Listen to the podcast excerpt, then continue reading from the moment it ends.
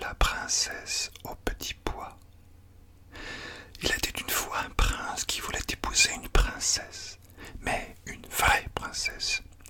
Il fit le tour de la terre pour en trouver une, mais il y avait toujours quelque chose qui clochait. Des princesses, il n'en manquait pas, mais étaient-elles de vraies princesses? C'était difficile à apprécier. Toujours une chose ou l'autre ne lui semblait pas parfaite. Il rentra chez lui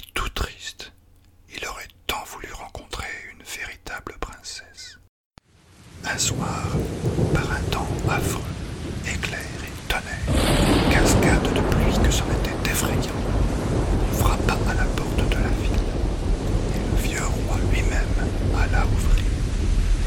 C'était une princesse qui était là dehors. Mais grand Dieu, de quoi avait-elle l'air dans cette pluie, par ce temps L'eau coulait de ses cheveux et de ses vêtements, entrait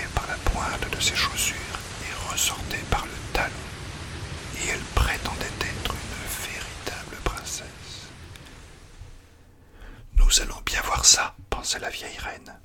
Mais elle ne dit rien. Elle alla dans la chambre à coucher, retira toute la literie et mit un petit poids au fond du lit. Elle prit ensuite vingt matelas qu'elle empila sur le petit poids, et par-dessus elle mit encore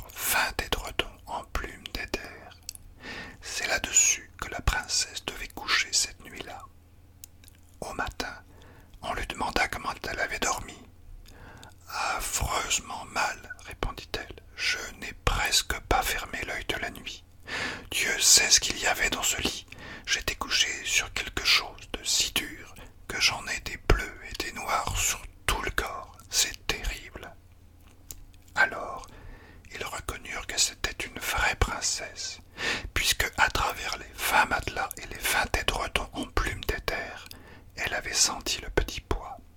Une peau aussi sensible ne pouvait être que celle d'une authentique princesse.